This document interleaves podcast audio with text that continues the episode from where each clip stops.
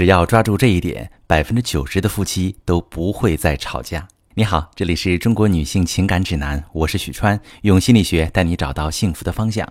遇到感情问题，直接点我头像发私信向我提问吧。在我平时的工作中，遇到学员因为吵架而感情不和，甚至闹离婚的有很多很多。他们常常问老师有没有什么办法能让夫妻不再吵架？想搞清楚怎么才能不吵架，我们首先要明白为什么夫妻会吵架。吵架吵的是什么？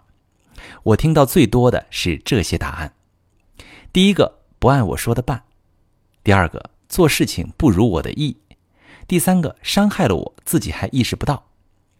大家有没有发现，这些答案有一个共性：感情需要没有被满足。也就是说，在生活中吵架的形式有很多种，但归纳一下，基本都属于感情需要没有被满足。如果一个人最近工作不顺利，她就需要伴侣多一点支持；如果一个人跟婆婆关系不好，她就期待伴侣能帮助她处理婆媳问题；如果一个人不太自信，他就很想伴侣能常常看见他的好，成为他最坚实的后盾。如果我们把这个场景再扩展一下，就会发现，有的女人希望老公求婚时用一枚钻戒，不是因为她贪财，是因为这代表着自己被深深爱着。有的男人喜欢吹牛，也许是因为他真的很需要别人多给他一点尊重。有的人经常吵架，是因为他真的需要伴侣多听听他的想法，而伴侣却很少做到。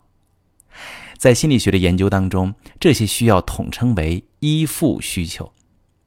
当一个婴儿降生到这个世界上，我们就开始有了依附需求，感觉饿了，虽然不会说话，但婴儿会用哭声表达自己的需求。当婴儿长大了，他就会用语言、动作来表达需求，这是被看见的需求。遇到挫折的时候，我们希望在妈妈怀里哭一会儿；生病的时候，有爸爸陪着去医院。虽然身体还是很难受，但是被爸爸爱着的感觉会让我们心里很踏实。这是被理解、被支持的需求。能帮家里做点事，并且得到父母的肯定，心里美滋滋的，这是被需要的需求。依附需求是每一个人都有的需求。当我们在外面打拼很累、遇到挫折时，还有家里的温暖，还有我们的父母、爱人在支持我们。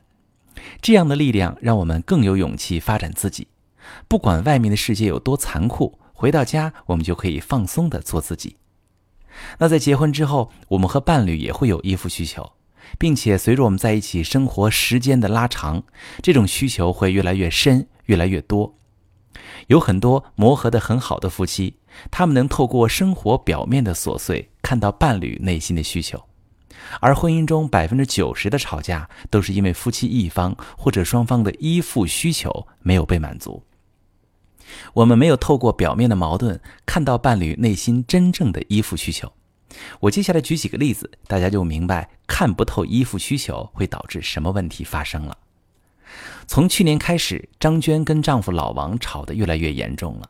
张娟有了孩子之后，就辞职回家做了全职妈妈。随着老王事业越来越成功，张娟要求老王把钱交给自己管，老王不同意，张娟不满意，于是争吵。简单提炼一下这个问题，似乎是一个如何让老公上交财政大权的问题。但如果我们往深处探讨，会发现老王的不愿意和张娟的强要求都有很多内在的依附需求。老王有两个感受：一，觉得张娟毫无理财经验，不适合管钱。二，自己已经给了家庭一些支持，妻子这么做是在束缚自己。张娟也有两个感受：一，她觉得自己放弃了工作，全职在家，老王又忙，对自己陪伴不够，她希望老王多给自己一些关爱；二，她没有安全感，觉得如果再不抓住钱，自己很被动。所以从表面来看，这个问题是钱的问题，但是从依附需求的角度。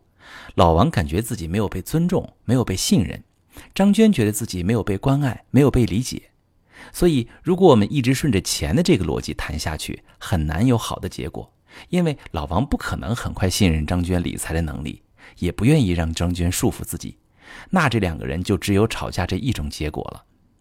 从依附需求的角度看，我们可以做的选择和改变就很多了。